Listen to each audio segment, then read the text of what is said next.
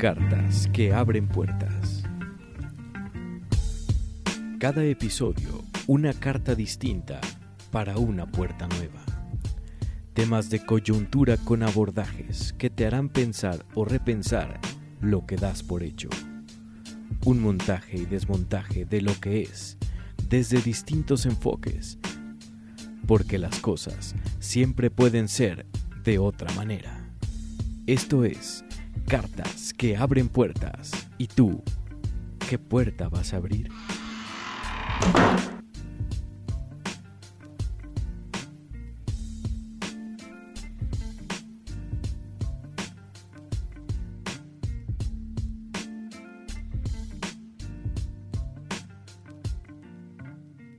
Amigas, amigos, un episodio más de Cartas que abren puertas. Soy Gabriel de la Vega y antes de empezar con el tema, que más bien te indico cuál es el tema para que de una vez te amarres a él, vamos a hablar del estoicismo, sobre todo cómo aplicarlo, vamos a terminar con muchísimas herramientas para que lo puedas aplicar desde ya. Acuérdate de seguirnos en las redes sociales de Cartas que abren puertas en Facebook y en las mías, tanto Facebook como Instagram como Twitter, nada más le pones en, en la lupa, ¿no? Gabriel de la Vega, y aparece, aparece mi, mi, foto y le das ahí. Y nos seguimos, platicamos, seguimos la conversación y si tienes algún tema de que quieras que, hablemos en ese tu podcast, lo hacemos. Eh, pero, ¿qué es el estoicismo? Y vaya manera que ahora nos presenta la pandemia y si ya no estás en ella y lo escuchas a destiempo, también te puede servir, sobre todo estás en un proceso de transformación personal, digamos que de cambio, alguna separación, eh, algún divorcio, cambio de trabajo, eh, alguna quiebra, que se van a dar bastantes eh, posterior a la pandemia, pero vamos a hablar ahora más de herramientas. Y sobre todo los estoicos hablaban mucho de aceptar la realidad hay una frase que me parte la cabeza. No recuerdo, creo que es de Marco Aurelio, no, no, no recuerdo muy bien. Pero tal cual te la voy a, te la voy a decir. Vivimos en el único mundo posible. Y por ahí hay filosofías y cuestiones que te dicen que transforma la realidad y que con los pensamientos la transformas. Y yo soy creyente de eso, pero imagínate ahora si ponemos en contexto esta frase de vivimos en el único mundo posible y de ahí no hay mucho para dónde hacerte, a mí realmente me eriza la piel y sobre todo más hablando de este tema que a mí me apasiona, que más que una filosofía es una cuestión pragmática. No te voy a contar la historia tal cual, es la, la, la, tú la investigas, pero esta filosofía, este, este pragmatismo, es a través de cuando los griegos, los grandes griegos, son conquistados por los romanos antes del imperio. Acuérdense que los romanos en este entonces eran considerados como bárbaros y los griegos eran la última eh, chela del estadio. ¿no? Entonces, no tuvieron más que inventar esto para aceptar su única realidad posible, que era ahora somos los conquistados. ¿Y, qué sigue? Pues seguir adelante. Y eso es lo que me encanta de esta filosofía. Y justo vamos a hablar de esto durante estos minutos. ¿Por qué, ¿Por qué aceptar la realidad tal como viene? Es decir, ¿por qué nadie puede alterar lo que ya pasó? O sea, si estás todavía encerrado o seguimos encerrados si lo escuchas seguimos y sigues en la cuarentena, no sea, hay mucho para dónde hacerte. Es decir, te puedes quejar de todo lo que tú quieras en redes sociales, te puedes pelear con tu cónyuge, con tu familia, con tus hijos y odiar el mundo, pero realmente no puedes cambiar nada. O sea, la realidad está ahí, te está dando datos, te está dando hechos, te tiene encerrado, o te tiene esa disyuntiva de seguir o no seguir, pero realmente no puedes cambiar nada. Y es aquí donde los estoicos nos proponen como tres, eh, tres formas de ser, tres estadios, y el primero es la autarquía. Va un poquito más lento. Autarquía, que literal es el autopoder o el poder del yo. Pero ¿a qué se referirá esto de la autarquía? Porque todavía me dice, sí, abrir el poder del yo, el autopoder, pero ¿so what? O sea, ¿qué, ¿qué significa esto? Y decían los estoicos, soy suficiente para ser feliz. Y vaya lo que nos ha dejado esta pandemia, este encierro, esta cuarentena, que va más allá de los 40 días, pero no importa. O sea, justo nos ha puesto, nos ha enseñado y nos ha mostrado que realmente necesitamos muy poco para vivir. ¿O cuántos de ustedes realmente se ponen todo su guardarropa completo? ¿O cuántos se pusieron en esta cuarentena? Dicen los estoicos que el sufrimiento viene de los deseos. Es decir, entre cuanto más deseas, más sufres. ¿A poco no? Si, si tú te en lo material, pero imagínate ahora de cuando estás eh, en ese embole del, del enamoramiento, ¿no? O sea, deseas demasiado y entonces sufres, lo padeces, porque no puedes tener eso. Y entonces, además de que es placentero desear, pero también resulta ser que sufrimos demasiado. Entonces los estoicos dicen, evita anhelar demasiado, porque esa es la causa del sufrimiento humano. Entonces imagínate en, su contexto, ¿no? Ellos deseaban ser libres, pero ¿qué crees? Que no podían. Entonces tenían que ser suficientes para poder ser felices a como estuvieran y, a como estamos nosotros, ¿no? O sea, tenemos lo necesario para ser feliz y luego tendríamos que replantearnos también, bueno, ¿cuál es el concepto que nosotros manejamos o cuál es el anhelo que nosotros tenemos sobre la felicidad que es, ¿no? Entonces, otro tema.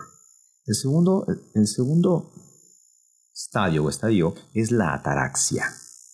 Y a ver si me sale porque esta palabra bien difícil. Y la ataraxia no es otra cosa que la imperturbabilidad. Me salió excelente.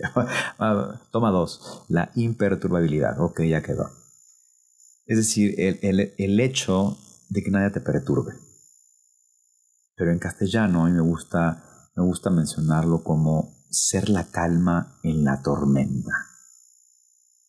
Vaya, si te agarró esto eh, dentro, si escuchas esto en la pandemia, que si bien te tocó o puedes estar en casa, estamos justo en medio del huracán. Y eso lo compartía con varias personas en un Facebook Live que hice estos días que justo hay como varios patrones que te dicen, no, tienes que trabajar demasiado, el triple para conseguir el 75% eh, de lo que pudieras conseguir en condiciones normales. Otros que te dicen, no, tienes que prepararte y estudiar y hacer de todo para que salgas renovado. Y al menos como yo lo veo, es más como un tiempo de calma, de, y lo, lo, asocio con, con, los estoicos. Eh, justo hay un tiempo para qué, que tiene que ver mucho y se liga mucho con Kairos, eh, acuérdense que los griegos tenían como muchos dioses para el tiempo, uno es Cronos como el tiempo lineal, que es lo que se vino abajo, se vino a la mierda con esta pandemia, no, pero el otro dios es, es, Kairos, y literal es el tiempo para qué. Y yo lo veo así, y esto, esto lo vinculo mucho con la taraxia, ser la calma en medio de la tormenta. Es decir, estamos como en medio del huracán. Si salimos, ya, ya te imaginas las consecuencias trágicas que pueda haber. Pero el hecho y yo lo platicaba acá, es mejor dedicarnos a pensar cuál es el propósito de este tiempo, tu propósito, o sea, no el que yo te diga, sino el tú lo tienes que encontrar. ¿Por qué? Porque cuando se acabe eso, al menos es cuando se acabe esto, al menos como yo lo veo, es cuando realmente va a empezar el switch en la vida. Es volverte a enganchar con la realidad, si es que cambió, si es que es igual o más cruda, eh, mejor o peor. Y como se lo decía un amigo, no solamente los malos van a empezar cuando termine esto. Ahorita Ahorita está lo calmado. Ahorita hay que estén imperturbables para guardar energía y para realmente dar como ese, eh, si lo quieres ver como ese porcentaje extra, puedes hacerlo, pero para que puedas vivirla o soportarla mejor o aceptarla o adoptarla mejor, ser la calma dentro de la tormenta, porque ya no le agregues más dolor al dolor, pues, o sea, así muy práctico, ¿no? Deja de flagelarte. Ya estamos encerraditos, no podemos eh, desear demasiado, extrañamos muchísimas cosas, pero dirán por ahí, ¿no? Lo bueno es que tenemos vida todavía. Y sí, el tercer estadio, un estadio es la apatía o la apatía. Y acuérdate que patos eh, viene de pasión y el A es una falta o privación. Eh, y aquí me gusta una frase que esta sí es de Marco Aurelio, estoy segurísimo. Dice, compórtate como enfermo para que algún día sanes. Es decir, que silencies la pasión y seas como más ecuánime. ¿Por qué apatía? Y no apatía como la entendemos o como la, no la han explicado de ser apático. sino más bien no ser tan apasionado. Y vaya que ahorita justo esas pasiones están a flor de piel. ¿O quién nos ha peleado con quien vive en casa? Sea la familia, sean los hijos, o sean tus padres, o sea tu pareja, o sean tus mismos amigos, con quien estés viviendo. ¿A poco no, no hay un... no está todo a flor de piel? O sea, mucho patos, mucho patos, mucha pasión, todo, todo, todo hierve, todo está ardiendo. Y imagínate si le bajas dos, tres, cuatro o cinco rayitas. Y lo podemos ver inclusive en las redes sociales, ¿no? O sea, gente demasiado positiva y demasiado uh, para arriba, pero también gente muy bajoneada o demasiado hater, ¿no? ¿A poco no nos iría mejor si le bajamos dos rayitas y, y actuar como un enfermo? No, no hacerte la enfermedad, sino visualiza cómo actúa un enfermo, es decir, tiene baja energía, eh, está un poquito más, más apacible, más tranquilo, más reflexivo, sin tanta energía, para que algún día podamos darnos cuenta o nos sirva esto y nos, carga, nos caiga el insight, realmente el sentido y el propósito de este encierro, de cómo salir mejor librados. No sé si vamos bien. Vamos a empezar directo con las estrategias. Y estrategia número uno, mantente en el centro. Y tiene mucho que ver eh, con esto de la patella, ¿no? O sea, siempre estamos, o es negro o es blanco, ¿no? Hacer mucho o no hacer nada. Trabajar o echar la hueva. Aprender demasiado o solo ver este, series. Estar demasiado rabioso o estar totalmente sin interés. ¿Cómo sería? Si realmente lo viéramos como algo intermedio, y dicen los estoicos y proponen cuatro eh, fortalezas, o cuatro virtudes, pues. Una es la templanza, dos es la fortaleza misma, tres es la justicia y cuatro la prudencia. Y justo acá es, ¿desde dónde estás mirando esto? ¿Desde algo muy negro? ¿Desde algo sumamente blanco? O digamos que grisáceos, o sea, porque sí tiene su lado eh, no tan placentero, pero también tiene su lado placentero. Entonces, ser una mezcla, pues. ¿Desde dónde lo estás entendiendo?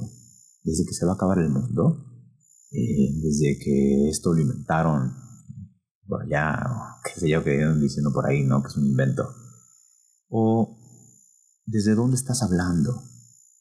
¿No? Desde la rabia, desde la ira, desde el miedo, desde la tristeza, desde la desesperación, porque justo es ahí donde vamos a interpretar el mundo. Acuérdate, como interpretamos es como nos ven la vida. Decía Nietzsche, nada que con los estoicos, pero me gusta así darlo, no hay hecho solo interpretaciones. El segundo consejo de los estoicos, y este también me parte la cabeza porque dice algo más o menos así, hazte amigo de lo inevitable. Ya, punto. Así es, el obstáculo es el camino. Vuélvete amigo de estar en casa, vuélvete amigo eh, de no poder salir, vuélvete amigo de vivir con lo necesario, vuélvete amigo de adiós fiestas, vuélvete amigo de lo inevitable. Y esto aplica dentro de la pandemia, fuera de la pandemia y en cualquier momento en el que estés escuchando esto. Hazte amigo de lo inevitable. ¿Para qué te estás peleando, pues, con cosas que no puedes resolver? Relájate, ¿no? Hazte amigo de lo inevitable. ¿no? Conversa con él. O más vale conversar con el enemigo que no saber qué va a hacer. Y el enemigo a veces somos nosotros mismos, pues. Hasta amigo de lo inevitable, hasta amigo a conocerte, pues. Allá va, ¿no? Uf, hecho el hígado para varios, ¿no? O para varias. Hasta amigo de eso, hasta amigo de ti mismo, de ti misma. Herramienta número 3. Exponte a la incomodidad. Y tiene mucho que ver con esto de lo inevitable. O sea, de cuándo acá estar incómodos es malo. ¿De a poco no sabes de estar incómodo o incómoda? Ya, relájate. Relájate. Y literal, y el cerebro odia la incomodidad. Imagínate que tú estás escuchando esto, imagínate que estás sentado en algún sillón y de repente ni, siquiera te das cuenta de que ya, ya cambiaste de posición o moviste la cadera y es una incomodidad. Y entonces al cerebro le choca estar incómodo. Sin embargo, tenemos que enseñarle al mismo cerebro a que pueda estar más incómodo. ¿Para qué? Para atravesar estos procesos de cambio, estos procesos de renovación, estos procesos de duelo. Que no te incomode la incomodidad. Abrázala también, pues. O sea, puede ser eh, una pavada literal como, ah, qué incómodo estoy porque traigo el pelo largo y no lo voy a poder cortar hasta dentro de un mes o mes y medio. ¿Y? ¿Y? Pasa nada. A eso me refiero. Herramienta número 4, visualización negativa. Y aquí sí es que te vayas al extremo. imagínate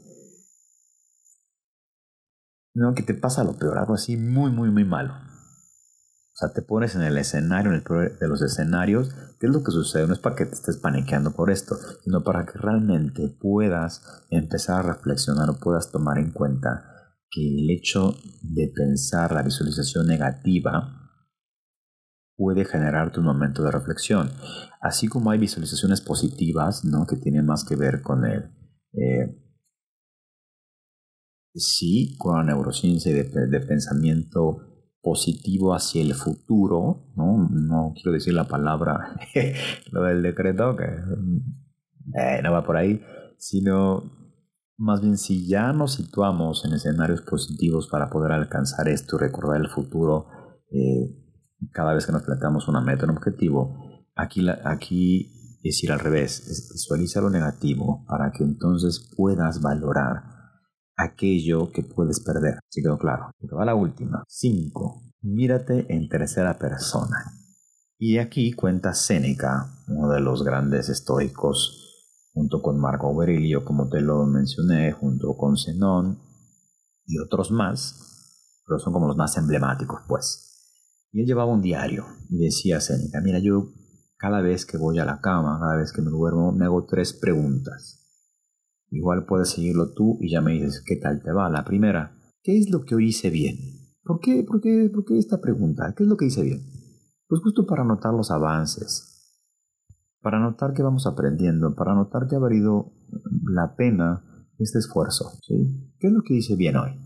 Esto aplica inclusive fuera de la situación actual de la pandemia, O sea, esto para que lo tengas ahí casi casi de cabecera, pues. ¿Qué es lo que hice bien? La segunda pregunta, y van muy de la mano, ¿eh?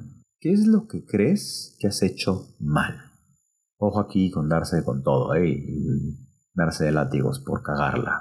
La puedes cagar, sí, pero justo cuando te das cuenta es cuando puedes incidir en tu comportamiento, en tus pensamientos o en tu performance para poder transformar aquello que tú sabes que eres consciente de que hiciste mal, que muchas veces ni siquiera somos conscientes. Entonces fíjate cómo va de la mano, si ya eres consciente de que hiciste bien, puedes tener un parámetro con base en lo que traigas en la cabeza de qué es lo que hiciste mal. Aquí también velo este, de mantente en el centro, pues a veces todo es negativo, nada, nada sirve, sino relájate pues autocontrol. Y la tercera pregunta, y esta me encanta, ¿en qué puedo mejorar? ¿Y te das cuenta cómo apliquen las dos, las dos preguntas anteriores? O sea, si haces algo bien o lo hiciste bien, ¿puedes mejorar? La respuesta es sí. Si hiciste algo mal o algo que no querías, ¿lo puedes mejorar? Sí. Y esto pasa muy seguido y de repente, y nos salimos de los estoicos un poquito, de repente cuando me llaman empresas para generar o acompañarlos o, co-crear esos cambios que quieren, siempre, siempre se enfocan en lo negativo. Eh, quiero cambiar esto para mañana. yo, relájate un chingo. No les, no les digo así, pero se los doy a entender. ¿no? digo, ¿por qué no primero empezamos a que sean mejores en lo que ya son buenos? Se me quedan viendo de, pues ya son buenos. Por eso.